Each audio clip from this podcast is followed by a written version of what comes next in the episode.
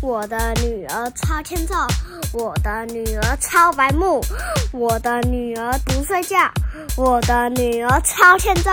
我就是一个欠揍人，我超级无敌白目。妈咪骂我一直骂，我骂到我都超会打。哒了哒了哒了，拜拜。欢迎收听阿雄电台，我是阿雄，我是妈咪。在故事开始之前，我要跟大家更新一下，我的 IG 要搜寻阿熊电台才找得到哦。如果想跟我们互动聊天的，可以来 IG 上找我们哦。阿熊很期待收到大家的留言哦。嗯，没错。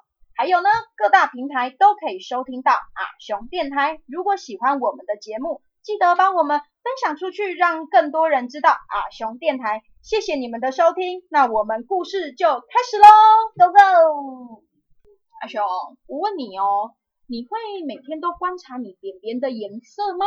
会啊，每次都是很漂亮的咖啡色，而且有次我吃火龙果，然后大便，我问妈咪有什么大出子，他就说，因为你的胃消化不掉那个籽啊。嗯，那你为什么每天都要看便便的颜色啊？因为我看我是不是营养不良，然后大出一些黄色的啊、颜色的啊便便。哦，那便便的颜色跟什么有关呐？便便颜色跟我们的饮食有关啊。哦，你很懂哎，对不对？那你说漂亮的扁扁是咖啡色的，那是为什么呢？你知道吗？因为有均衡饮食，要吃菜，然后那为什么不会是绿色的？你吃菜为什么不会是绿色的？绿色是吃坏肚子吧？绿色好了，中毒了。妈咪来告诉你，其实便便的颜色会是咖啡色啦，那是因为来自我们消化道的胆汁。所以咖啡色是胆汁的颜色吗？嗯，也不完全是啦，你听妈咪说啦，好不好？好。我们消化食物的时候啊，胆汁会跑到肠道里面，然后胆汁里面有一个成分叫做胆红素，它是胆红素是红色的吗？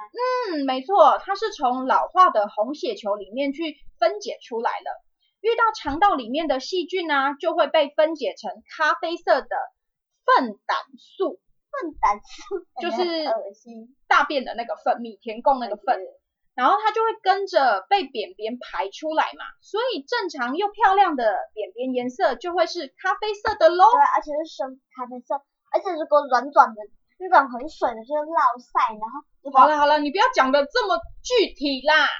等下吃饭不要停哎。真的，吃饭的时候不要听哦。嗯，那妈咪为什么有时候有一些大便？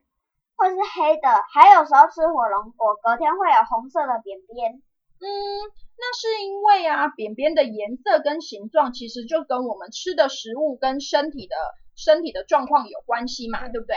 所以为什么每天要观察自己的便便？每天观察自己的便便，其实一点都不会恶心哦，因为你可以从便便的颜色跟形状就可以知道自己今天身体的状况啊，对不对？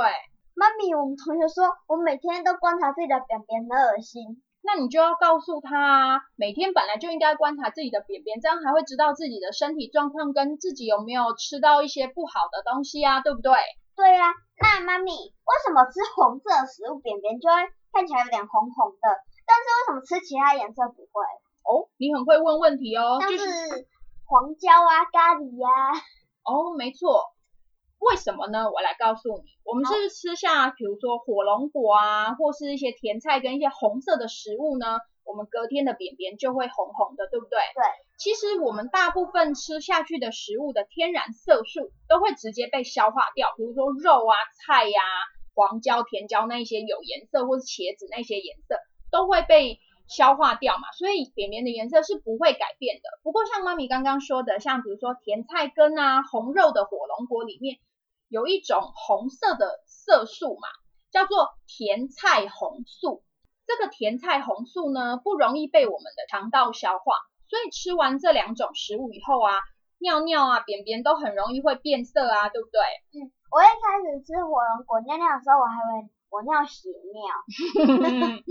所以啊，下次如果你发现自己的尿尿或便便有出现其他的颜色的时候，记得不要惊慌。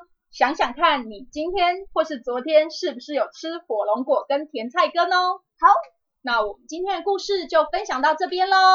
那我们下次见，拜。拜拜